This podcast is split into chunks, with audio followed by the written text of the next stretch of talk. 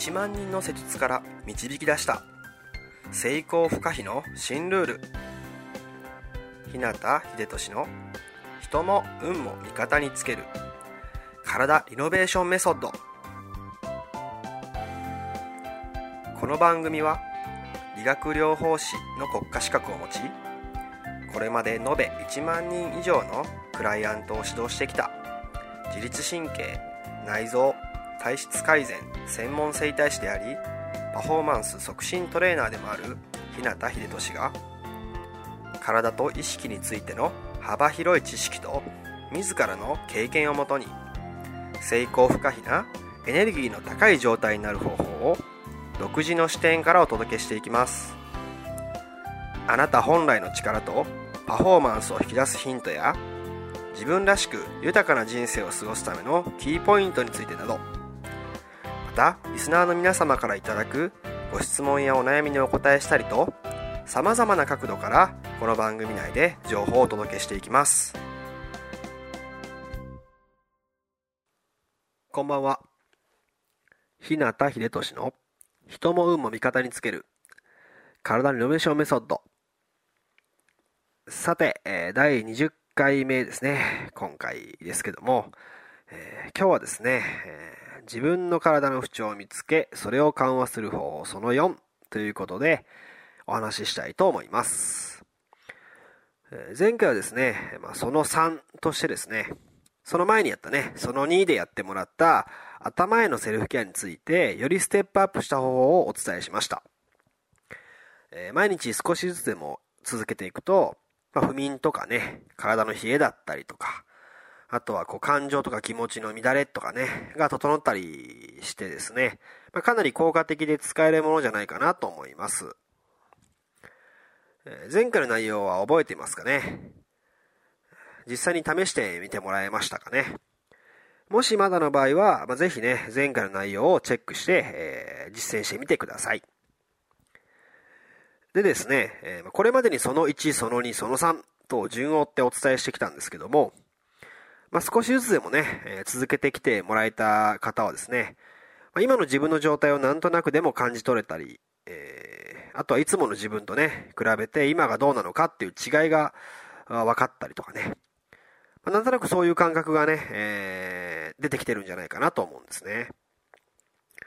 それはどういうことかっていうと、つまり、まあ、自分の体を感じ取るセンス、まあ、感覚ですね。センサーが徐々にアップしてきているってことなんですね。で今日はその、まあ、アップしてきているセンサーをね、活用して、まあ、さらに簡単でね、効果的な方法をお伝えしたいなと思います。で、これはですね、まあ、実は結構すごい技でもあるんですけど、なかなかね、あの、普通にすぐできるっていうもんでもなかったりもするんですけどね。まあ、おそらくここまでやってきていただいている方ならね、絶対できると思いますんで、まあ、聞き逃さないようにね、最後まで、えー、聞いてくださいね。それで、えーまあ、今回、じゃあどこを見ていくのかなっていう話なんですけど、まあ、今回もね、えー、今までと同じ頭ではあるんですけど、今まではね、まあ、頭全体見てもらいましたよね。でも、今回はさらにピンポイントになってきます。その場所は、こめかみになります。こめかみって場所はわかりますかね？目尻より少しね、後ろの、まあ、外側のとこにあるような、こう、ちょっとくぼんな部分ですよね。なんかこう目が疲れた時とかにね、えー、こここうグリグリしてる人とかよく見かけたりしますよね。場所はそこになります。ですが、今回のやり方はグリグリとかはしません。じゃあ何をするのかなっていうと、そのね、えー、右左のね、こめかみに、まあ、自分の、まあ、中指とかね、人差し指でもいいんで、まあ、1、2本軽くそこに置いてもらって、触れるように置いてもらって、でね、こう、そのね、えー、両手で触れているこめかみの奥、まあ、両目の奥全体がですね、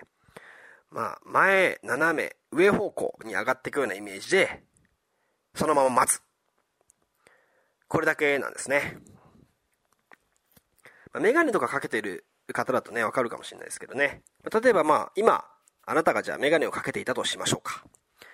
そのメガネのね、フレームの両端、ちょうど折れ曲がってる角っこですよね。に、えー、まあ、両手の指を軽く当てて、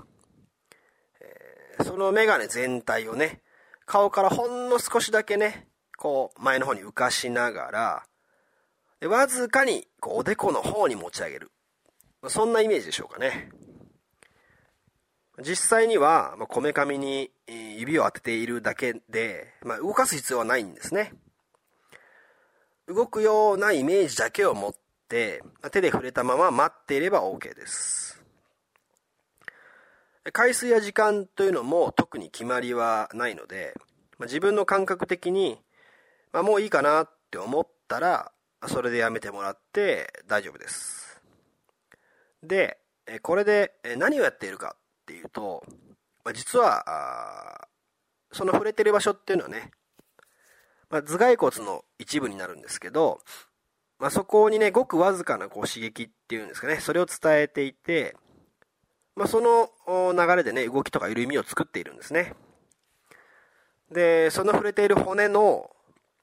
うん、上っていうんですかね、すぐそばには、脳下垂体とか、消化体とかね、視床下部と言われるような、自律神経とかホルモンバランスを司る、まあ、指令室のようなね、組織があるんですね。で、そこと隣接してるこの骨自体の動きが良くなってね、いい感じに緩んでくれると、まあ、それに合わせてね、その指令室の状態も良くなって、自律神経とかホルモンの調整もいい状態へと整ってきてくれるってわけですね。ただ、今回触っている骨っていうのは、まあね、他の大きな頭蓋骨に、まあ、四方、八方ね、周りを囲まれているので、いきなりそこからやっていってもね、動きにくかったりするんですよね。でも、今までのね、前回、前々回でやった2と3でやった方法で、頭全体の動きとリズムが、まあ、整って良くなっていると、まあ、必然的にね、あの、頭全体が緩んでいる状態になっているんですね。そうすると、今回その4としてやっているね、今触ってもらっている骨も、まあ、周りをね、囲んでいる骨からの、まあ、変な邪魔とかね、圧迫を受けずに、まあ、スムーズに動きやすくなるんですね。なので、今までやってきた2、3、4、今回の4の服ですね、2、3、4を合わせて行うことで、まあ、頭のセルフケアがより効果的になって、出てくる結果もさらに高まるっていうわけですね。これまでね、何気なくやってもらっているようでも、ちゃんとその、それぞれがね、全部繋がっているわけですね。で、もっと言うと、一番最初、その1でやったお腹もそうなんですね。お腹が緩むと、実は頭も緩んでくるんですね。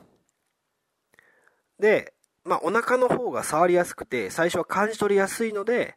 まあ、その1として、まずはそこから始めたっていうことなんですね。で、えそこから徐々に、まあ、よりこう繊細な部分である頭に進んでいって、今回は頭の中でもよりピンポイントな部分に、まあ、フォーカスを当てて見ていっていると。そういう流れになっています。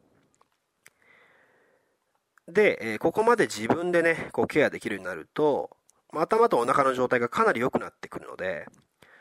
本当にこう慢性的な不調とかがね、全般的に解消されやすくなってきます。もちろん、まあ、その人のね、個人差とか、あ日頃の生活リズムとか食生活などによっても、まあ、出てくる効果と結果っていうのはね、その程度はもちろん違ってきます。ただ、頭とお腹の状態っていうのは、まあ、どんな人であっても、あらゆる面にね、影響を及ぼす場所なので、まあ、ここを良くしておくっていうことは、まあ、どんな人であってもね、何らかの改善が期待できるポイントなわけですね。え、下手な漢方薬よりもね、大きな効果が出てくることは間違いないので、これまでやってきた1、2、3、4の方法を、まあ、短い時間でもね、少しずつでもいいので、毎日どこかで続けてもらえればなと思います。というわけで今回は、自分の体の不調を見つけ、それを緩和する方法その4として、頭の中でもよりピンポイントな、こめかみへのセルフケアと、これまでね、1から4までやってきたことのつながりや流れについてお伝えしました。どれもね、やり方自体は難しくないので、ぜひ続けてみてください。そうしているうちに、今までずっと抱えていたね、不調とか悩みが、ま徐々に解消されていくかもしれません。時間もね、3分とか5分とかでもいいのでね、まずは気楽にね、続けてみてください。やっぱりこう、自分のね、体の状態って意外とちゃんと見ていなかったりとかね、感じるられていなかったりとかね、気づいていなかったりするんですね。ね、持ち主である自分が本当は自分の体のことを一番よくわかってるはずなのに、なかなかそれがわからなくなっているっていう人が、特にね、現代人では多いわけですね。えー、まあそういった状態からね、脱出するためにも、まずはね、こういった簡単なことからでもいいので、実践していきましょう。それでは今日はこの辺で。自分の人生を豊かで価値のあるものにしたいなら、体を置き去りにはできません。良くも悪くもあなたの体と意識次第。また明日もエネルギーの高い一日を過ごしましょう。